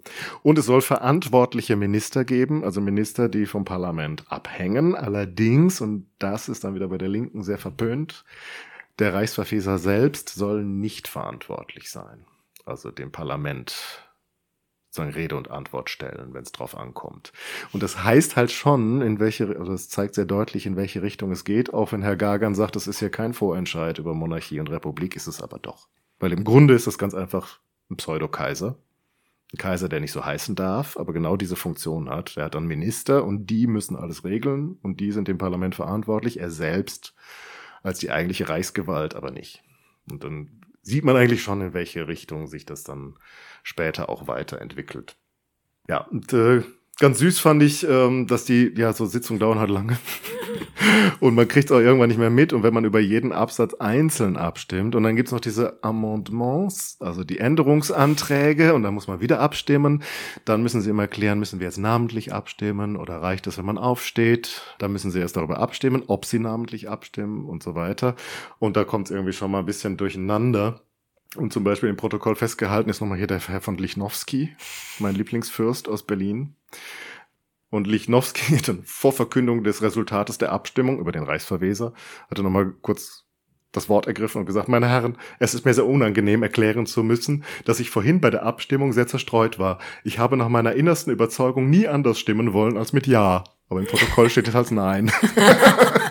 und das kommt eben noch ein paar Mal vor, dass jemand sagt, nein, war das jetzt diese Frage? Oh, ich dachte, wir stimmen über das andere ab. Dann würde ich also doch gerne mit Nein stimmen. Oder doch, ich wollte doch eigentlich Ja sagen. ist eigentlich ganz süß, dass sie irgendwie so ein bisschen abgelenkt sind zwischendurch. Oder auch nicht mehr können, wahrscheinlich einfach. Genau. Und der Reichsverweser wird beschlossen mit 450 Ja und 100 Nein-Stimmen das Gesetz über den Reichsverweser beziehungsweise die provisorische Zentralgewalt und am nächsten Tag, 29. Juni, wird der Reichsverweser tatsächlich auch gewählt. Und zwar so, dass jeder im Grunde am Platz aufsteht und den Namen dessen ausspricht, den er für den richtigen hält. Und oh Wunder, 436 Mal hört man Johann von Österreich. Also der hatte irgendwie da offenkundig schon ein Standing 52 Mal Heinrich von Gagern. was er gar nicht wollte. Das war überhaupt nicht sein, sein Interesse. einfach immer. Und ja, es war wohl erwartet worden, dass vor allem die Linke für Heinrich von Gagern stimmt, einfach aus Prinzip, ne, dass es ein bürgerlicher sein soll und einer aus der Paulskirche selbst sozusagen. Und dann haben sich ein paar gewundert, dass ernsthaft 32 Leute für Adam von Itzstein, so einen Altlinken, der eigentlich auch schon wahrscheinlich kaum noch zu verstehen gewesen wäre, tatsächlich gestimmt haben. Und eine Stimme für Erzherzog Stefan. Ich habe jetzt nicht mehr nachgeguckt, wer der Stefan ist. Also er muss einen Fan gehabt haben. ich weiß nicht, ob es ein jüngerer Bruder vom Johann oder ein älterer ist. Und ja, nach der Abstimmung ergreift der Präsident nochmal das Wort. Ich proklamiere hiermit Johann Erzherzog von Österreich zum Reichsverweser über Deutschland. Es erschallt ein dreimaliges Hoch in der Versammlung und von der Galerie, sowie das Läuten aller Glocken und Kanonensalven. Im Protokoll festgehalten. Er bewahre seine allzeit bewiesene Liebe zu unserem großen Vaterlande, er sei der Gründer unserer Einheit, der Bewahrer unserer Volksfreiheit, der Wiederhersteller von Ordnung und Vertrauen. Nochmals Erzherzog Johann, der Reichsverweser, er lebe hoch. Die Versammlung sowie die Galerie stimmen in diesen Lebehochruf ein damit ist es beschlossen. Ist aber auch schön, ne? Der Wiederherstellung, Wiederhersteller von Ordnung und Vertrauen. Das hatten wir auch schon öfter, wie eine große Rolle das spielt, dass doch bitte die Ordnung wiederhergestellt werden solle. Ja, also, die sind eben doch nicht so richtig Revolutionäre. die Mehrheit in der Paulskirche. Ja, sind dann doch in den anderen Clubs ohne Zigarre. Und mit Getränken erst hinterher. So, wer ist der Johann von Österreich? Das ist eigentlich auch ganz interessant. Hast du mit dem du als Habsburger Freundin das hast den gekonnt ignoriert? Ich fange erst mit Franz Josef. Ja, aber das ist ja, ja hier parallel. Der Franz Josef wird ja bald Kaiser. Der ja, aber, aber der Johann ist ja noch die Generation drüber. Ja. ja. Also ich weiß jetzt mit Ferdinand, wie gesagt, ich war. Onkel, ja stimmt, das ist eigentlich krass. Er ist der Onkel von Kaiser Ferdinand. Und Kaiser Ferdinand ist der Onkel von Franz, Franz Josef. Also das ist schon ein ordentlicher Altersunterschied. Ja. ja. Das ist wahrscheinlich auch deswegen der Reichsverweser. Ja. oh Gott, das ist doch gemein. Also so alt war er jetzt auch noch nicht. Weil er ist Als ob ich die Erste wäre, die diesen Witz gemacht hat. Die haben das damals auch schon gesagt. Naja, aber du hast recht, er ist immerhin schon 1782 ja. in Florenz geboren. als Sohn des römisch-deutschen Kaisers Leopolds II damals noch, glaube ich, Großherzog von Florenz. Mhm. Ja, die hatten ja da ihr Großherzogtum damals mit dem Tausch und so. Maria Therese ja, ja. führt jetzt zu weit. Aber ich finde es auch immer krass. Natürlich ist das noch nicht so lange her, aber man befindet sich so 1848, der deutsche Nationalstaat, und dann kommt da jemand und sagt, ja, ich bin 1782 in Florenz geboren, Sohn des Großherzogs der Toskana. so, hä? Es wirkt das irgendwie da schon wie so ein... Ja, genau. Du bist im falschen Jahrhundert. Ja, aber wirklich. Das wirkt echt so fern da, ne? Ja. Also der kommt auch noch mit Perücke. ja, der hätte eine Perücke vertragen, weil der sieht schon ein bisschen traurig aus. Er hat auch so diese Kopfform von Kaiser Franz und von Ferdinand. Ja. Ist, so, naja, ist, glaube ich, noch so nachgeschönt bei manchen Darstellungen. Also, der hätte die Perücke ihm ganz gut getan. Und immerhin, also ich meine, es ist eigentlich toll, dass er den Job gekriegt hat. Er ist das 13. Kind von Leopold II., der oh. neuntgeborene Sohn. Oh. Da hätte er schon echt also. Wer hatte schon die Toskana bekommen? äh, ich weiß nicht, ob wer, der ist ja neunt geboren, der hätte gar nichts so? bekommen. Der darf in der Steiermark irgendwas machen. Ah, nee, ich. nee, okay. okay. Der ist der Graf in der Steiermark oder ja. so. Die ist auch schön. Da, ja, in Südtirol ist es schön. Irgendwie ein neues Rathaus eröffnen oder so. Keine Ahnung. Stell dir das mal vor, ja, der Max, äh, hier der jüngere Bruder von Franz Josef, ja. hat bei der Sisti schon so einen Aufstand gemacht, dass er irgendwie, was soll ich mit meinem Leben anfangen? Und der ist immer noch Kaiser von Mexiko geworden. Ja, das ist leider. Und hier Johann von Österreich ist um ein Haar quasi deutscher Kaiser geworden. Zumindest durfte er sich ein paar Monate lang so fühlen, als ob er das wäre. Aber was denn so attraktiv macht und warum auch so viele Linke am Ende für den stimmen, ja, also ich meine, guck nochmal nach. Was habe ich gesagt? Wie viele Stimmen hat er gekriegt? 436.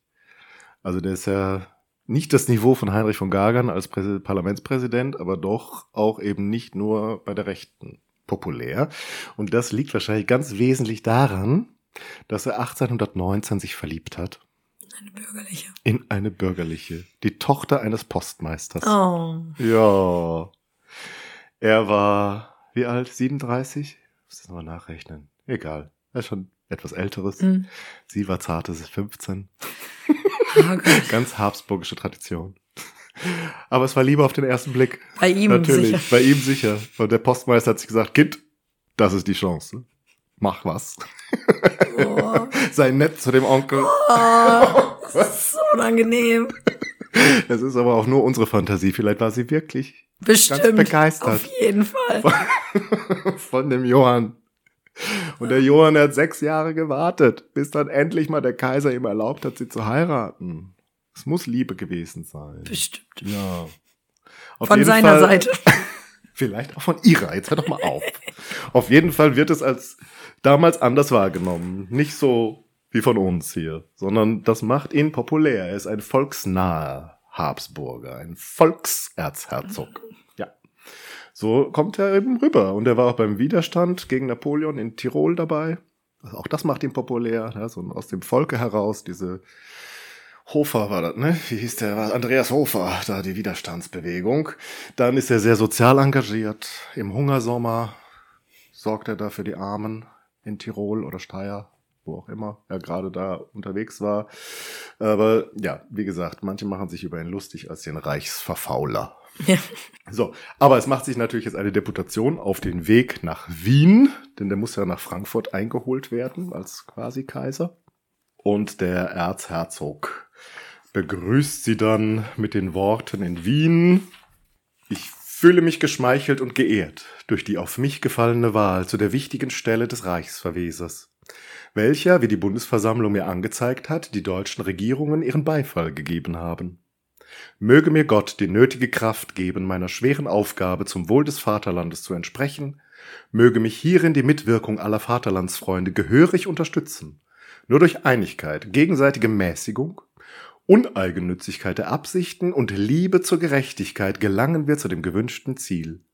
Ich, meine Herren, ich bitte davon überzeugt zu sein. Bringe keinen anderen Ehrgeiz mit, als dem gemeinsamen Vaterland in einem vorgerückten Alter alle meine letzten Kräfte zu weihen. Oh Gott, wir sind wieder bei dem Volks, bei dem Reichsverfauler. Scheint er auch selbst schon so gesehen zu haben. Wobei der posiert wahrscheinlich nur damit. Ja, hat ein bisschen Aufmerksamkeit damit erregt mit seinem ersten Satz. Du hast jetzt jetzt einfach so hingenommen. Das, was gerade abgelenkt. Weil irgendwie so ein hübscher Abgeordneter um die Ecke kam, keine Ahnung. Ich lese nochmal den ja. ersten Satz vor. Ich fühle mich geschmeichelt und geehrt durch die auf mich gefallene Wahl zu der wichtigen Stelle des Reichsverwesers, welcher, wie die Bundesversammlung mir angezeigt hat, die deutschen Regierungen ihren Beifall gegeben haben. Von der Paulskirche ist da nicht die Rede. Oh, ich dachte, das wäre das. Nee, die Bundesversammlung. Ja.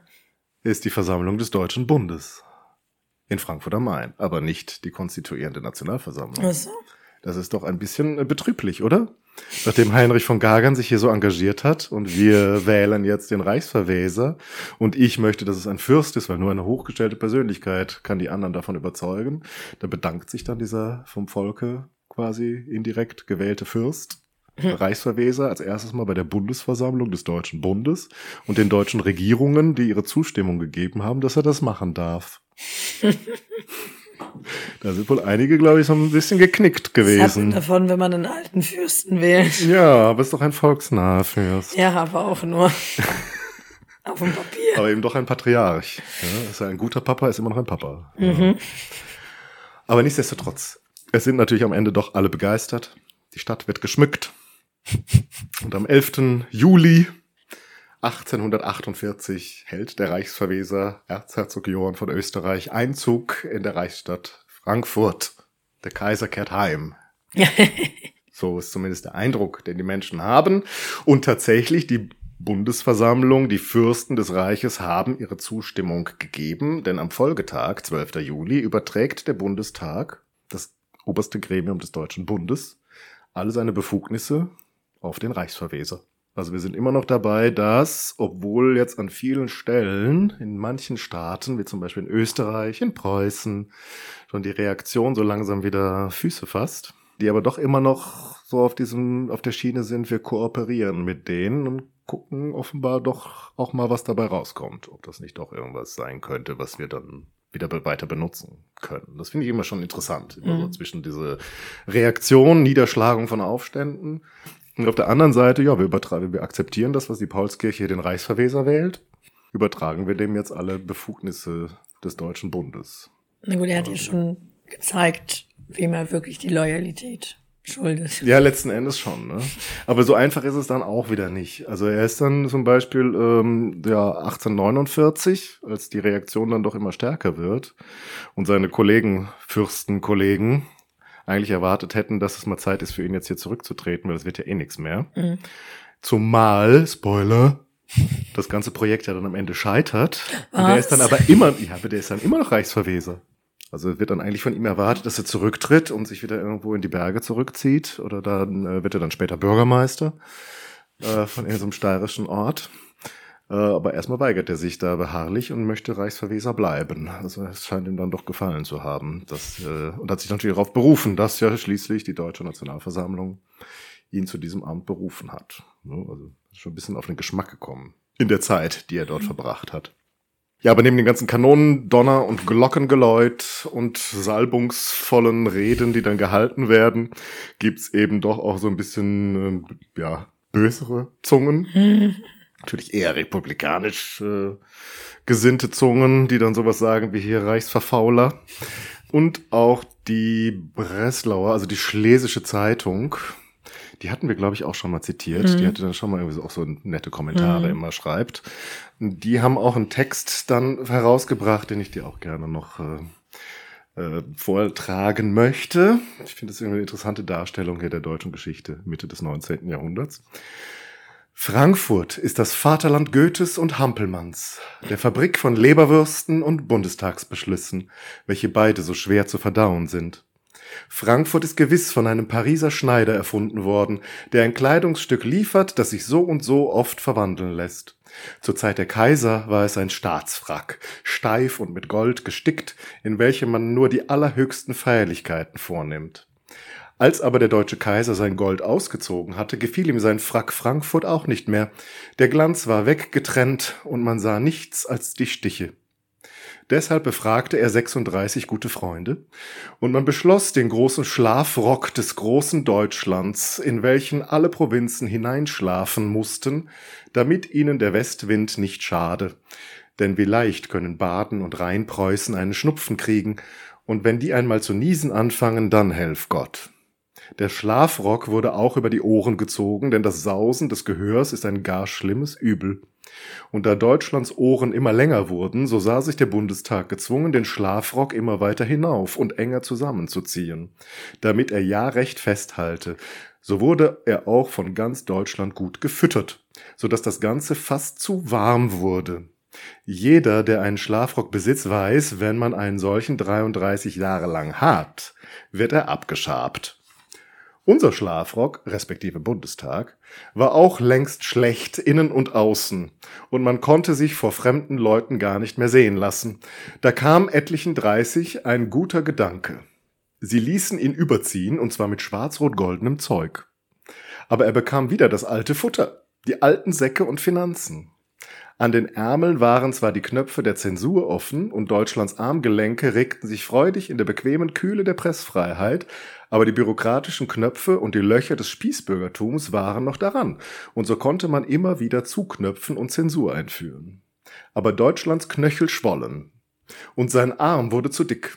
Um aber wieder auf den Schlafrock zu kommen, so war der Geschmack der etlichen dreißig keineswegs der des Volkes. Es nahm sich aus, den Zeughäusern Scheren zu leihen und schnitt aus dem Schlafrock für Deutschland eine Turnerjacke. Die Fürsten haben Deutschland ausgezogen. Das Parlament ist nun beisammen, um ihm die Turnerjacke anzulegen. Damit es ein wenig springen und voltigieren könnte. Die Welt ist der Turnplatz für seine Kraftübungen und die Achtung des Auslands der weiche Boden, auf welchem es sich nicht beschädigt und nicht geprellt wird. Die alten Vorurteile sind die hölzernen Rosse, über die es sich hinwegschwingt. Die Diplomaten sind die Stricke, woran es zum Vergnügen schaukelt. Die Einigkeit endlich ist der Mast, den es erklettert, oben mit den Wettpreisen der Freiheit geschmückt. Also Glück auf Deutschland und Frankfurt zu seiner schwarz-rot-goldenen Turnerjacke. Ja, wir haben ja schon mal mit den Turnern geendet, die damals äh, irgendwas vorgeturnt haben bei dem mhm. Vorparlament, als sie fertig waren. haben sie noch einen extra Dank bekommen. Also die Turner spielen eine große Rolle und der Turnvater Jan, na gut, den wird von vielen, glaube ich, im Parlament auch eher ein bisschen komisch angeguckt. Und ist auch schon ein bisschen skurriler Typ in der ganzen Runde. Aber die Turner sind natürlich ein wichtiger Teil dieser Nationalbewegung. Und deshalb also diese Anspielung, aber ich möchte jetzt doch nicht mit diesen Turnern hier enden, sondern mit meinem absoluten Favoriten mhm. aus dieser Epoche, nämlich Heinrich Heine. Ja. Und Heinrich Heine hat ein Gedicht geschrieben, das heißt Johann ohne Land. Und damit meint er natürlich niemand geringeren als den Erzherzog Johann von Österreich, der sich mit den folgenden Worten von seiner Gattin verabschiedet. Leb wohl, mein Weib, sprach Hans ohne Land, mich rufen hohe Zwecke. Ein anderes Weitwerk harret mein, ich schieße jetzt andere Böcke. Ich lass dir mein Jagdhorn zurück, du kannst mit tuten, wenn ich entfernet. Die Zeit dir vertreiben, du hast ja zu Haus das Posthorn blasen gelernet. Ich lass dir auch meinen Hund zurück, dass er die Burg behüte, mich selbst bewache mein deutsches Volk mit pudeltreuem Gemüte. Sie bieten mir an die Kaiserkron, die Liebe ist kaum zu begreifen, sie tragen mein Bild auf ihrer Brust und auf den Tabakspfeifen. Ihr Deutschen seid ein großes Volk, so simpel und doch so begabet. Man sieht euch wahrhaftig nicht an, dass ihr das Pulver erfunden habet. Nicht Kaiser, Vater will ich euch sein, ich werde euch glücklich machen. O schöner Gedanke, er macht mich so stolz, als wär ich die Mutter der Grachen? Kennst du die Grachen? Ja. Wer, wer sind die Grachen? Die Grachen sind aus Rom, aus der Römischen Republik. Und haben, was haben die gemacht? Die haben, um Gottes Willen, ja, also, ich glaube ich, nee, Tiberian, nee, aber das waren auch so frühe Autokraten, die so ein bisschen die Republik zu ihrem ah, Vorteil nutzen wollten. Okay. Nicht mit dem Verstand, nein, mit dem Gemüt will ich mein Volk regieren. Ich bin kein Diplomatikus und kann nicht politisieren. Ich bin ein Jäger, ein Mensch der Natur, im Walde aufgewachsen, mit Gemsen und Schnepfen, mit Rehbock und Sau, ich mache nicht Worte, nicht Faxen. Ich ködere durch keine Proklamation, durch keinen gedruckten Lockwisch. Ich sage mein Volk, es fehlt der Lachs, begnüge dich heut mit dem Stockfisch. Gefall ich dir nicht als Kaiser, so nimm den ersten besten Lausangel, ich habe zu essen auch ohne dich. Ich litt in Tirol nicht Mangel. So red ich, doch jetzt mein Weib leb wohl. Ich kann nicht länger weilen, des Schwiegervaters Postillon erwartet mich schon mit den Gäulen. Such mir geschwind die Reisemütz mit dem schwarz-rot-goldenen Bande, bald siehst du mich mit dem Diadem im alten Kaisergewande. Bald schaust du mich mit dem Pluvial, dem Purpurtalar, dem Schönen, den Weiland dem Kaiser Otto geschenkt, der Sultan der Sarazenen. Und damit sind wir bei dem Verweis auf unsere aktuelle Reihe bei Flurfunk Geschichte über die Geschichte Siziliens. Beziehungsweise danach, nicht bei dem Kleidungsstück. Nicht bei dem Kleidungsstück? Nee, das Kleidungsstück danach. Ach so, darunter trage ich die Dalmatika. Das. Worin gestickt mit Juwelen ein Zug von fabelhaftem Getier, von Löwen und Kamelen, weil? Die Dalmatika ist das Krönungsornat Rogas des Zweiten. Ah, ein normannischer König mhm. für Sizilien. Aber dazu hier nicht mehr, aber immerhin. wenn man fragt, was hat das mit dem Reich zu tun? Kaiser Friedrich II. ist damit auch gekrönt worden. Und damit ist das in deutschen Besitz gegangen. Und immerhin so präsent, dass auch Heinrich Heine ja. das hier mit hineinbringt. Das also, musste noch Franz der erst der, ja, der zweite, letzte, ne? Franz der zweite römischer Kaiser. Genau, also alle. Hat's angehabt. Ja, krass. So, wie, wie viel, wie alt war das da zu dem Zeitpunkt? 600 Jahre, oder? 600 naja, also es, okay, ja, beziehungsweise Friedrich der zweite, 700, ja. ne? Hm. Roger der zweite war 1100 irgendwas. Hm. Also das ist die Dalmatika, worin gestickt mit Juwelen ein Zug von fabelhaftem Getier, von Löwen und Kamelen. Ich trage die Stola auf der Brust. Die ist gezierend bedeutsam mit schwarzen Adlern im gelben Grund. Die Tracht ist äußerst kleidsam. Leb wohl. Die Nachwelt wird sagen, dass ich verdiente, die Krone zu tragen. Wer weiß. Die Nachwelt wird vielleicht halt gar nichts von mir sagen. Und ich fürchte, da hat er recht. Also wer sich jetzt nicht speziell für die Revolution von 1848 interessiert oder Flurfunk Paulskirche hört, mhm. wird wahrscheinlich nicht mehr viel wissen von Erzherzog Johann, dem. Reichsverweser. Ich würde mal behaupten, der berühmteste bei Reichsverweser ist der von Gondor aus dem Herrn der Ringe. ich wollte gerade sagen, daher kenne ich das nämlich auch. Ja, ja. Da gibt's auch einen. Oder wie heißen die? Haus Meier hieß das doch auch, oder? Solche Vertreter. War das nicht bei den Karolingern? Ja. Karl Martell, der ja. war doch so ein Haus Meier. Also auch, auch so ein Reichsverweser. Ja. ja. Aber der ist bekannter, glaube ich, als der Johann. Aber dieser Begriff Reichsverweser, den hat Tolkien, oder beziehungsweise die, die Tolkien übersetzt haben, ist deutsch und ist wieder aufgegriffen. Hm. Also zumindest das Wort ist geblieben von dieser Schöpfung der ersten deutschen konstituierenden Nationalversammlung. Und ja, wir werden uns jetzt nicht immer an die Daten halten, sondern so, ich denke mal, dass wir in unregelmäßigen Abständen die interessantesten Debatten, um die es geht, so zusammenfassen. Da ist nämlich auch noch einiges passiert in der Zwischenzeit, was ich einfach ausgelassen habe. Und zwar gar nicht so wenig. Es gibt diverse Aufstände. In Mainz gerät das Volk mit preußischen Soldaten aneinander. Darüber wird regelmäßig in Frankfurt dann auch debattiert, was denn da los ist in Mainz. In Mainz ist immer was in los. In Mainz ist immer was los. Die haben sich schon wieder erinnert, dass sie schon die erste Republik waren und wollten jetzt die Preußen da wieder loswerden. Dann in Wien gibt's wieder Auseinandersetzungen. In Prag die Tschechen, die da irgendwie nicht dabei sein dürfen, auch eigentlich gar nicht wollen und das jetzt auch mal deutlich artikulieren, die werden dann auch wieder niedergeknüppelt damit sie verstehen, dass sie jetzt mal schön zu Österreich gehören, bleibend. Und das wird natürlich in der Paulskirche auch noch debattiert. Und dann haben wir natürlich noch die große Debatte, was ist denn jetzt hier mit den Posen dann? Äh, und den Polen, die dann plötzlich anfangen, nicht nur in dem russischen Teil Polens die Freiheit zu verlangen, sondern eben auch im zu Preußen gehörigen Großherzogtum Posen, wo dann die Preußen auch nicht zimperlich sind, dabei wieder für Ordnung zu sorgen und die meisten in der Paulskirche das wohl gar nicht so schlecht finden.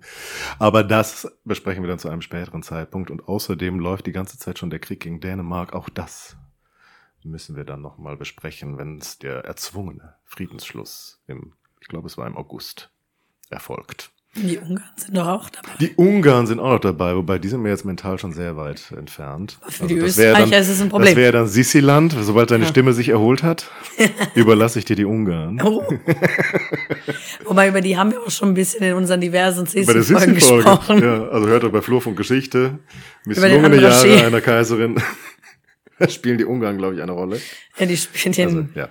Also der Andraji ist der, der da jetzt auch 48 Stimmt, ja, genau.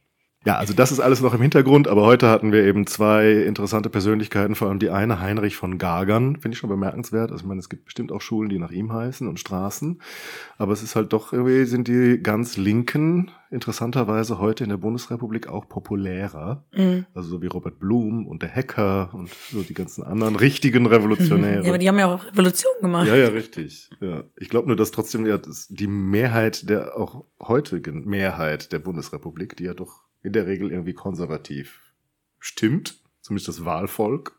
äh, wahrscheinlich auch damals Herrn Gagan irgendwie besser, besser gefunden hätte. Ne? Ja. Also es war mir nicht klar, was für eine breite Zustimmung dieser Mann auch hat und was das eigentlich für ein Politikstar war. Na gut, wenn du allen versprichst, dass du ihre Wünsche erfüllst. Ja, aber er hat es ja jetzt auch nicht, es ist ja nicht so, dass man, dass er denen nach dem Mund redet, sondern hat ja doch irgendwie das Gefühl, dass er ernsthaft guckt, was ist denn hier möglich? Mhm. Also was können wir denn, oder was wollt ihr denn? Was mhm. können wir für euch tun, dass ihr euch damit arrangieren könnt? Und was könnt, was braucht ihr? Und wie könnte man das zusammenkriegen? Und das kriegt er einfach immer wieder hin, mhm. dass das irgendwie aufgeht. Und dann bleiben natürlich ein paar auf der Strecke, die dann das einfach prinzipiell gar nicht wollen, aber die meisten scheinbar finden dann eben, da kann ich jetzt mitgehen dabei. Und das wird er dann bis zum Ende durchziehen. Letzten Endes äh, ja, bleibt er in der Paulskirche, bis sie dann das große Werk vollbracht haben. Allerdings dann ab Dezember nicht mehr als Präsident der Versammlung, sondern als ja, erster Minister unter dem Reichsverweser Johann von Österreich, mit dem er sich dann, glaube ich, nachher aber nicht mehr so gut verstanden hat. Also ich glaube, dem ist auf, der ist ihm auf den Keks gegangen. ja, und ich verabschiede mich von dir, liebe Solveig. Ja. Denn es, wahrscheinlich ist es ja doch für längere Zeit das letzte Mal, also dass wir zusammen sitzen. Ja. Jetzt kriegen alle einen Schock. Ja. Nein, das geht hier weiter mit dem Podcast, aber quasi so Corona-mäßig, obwohl gar kein Corona mehr ist. auch wenn es so vielleicht so klingt. ja, auch wenn es so klingt, ja. Äh, stimmt. Bringe mich in Sicherheit. Äh, Solveig bringt sich in Sicherheit. Sie verlässt das Land. Ja. Sie geht in eine dieser West zu Provinzen. westfälischen Landjunker. du westfälische Landjunkerin. Ja. Äh, geht in die Hauptstadt Westfalens, ja. in das kleine Wien. Ja.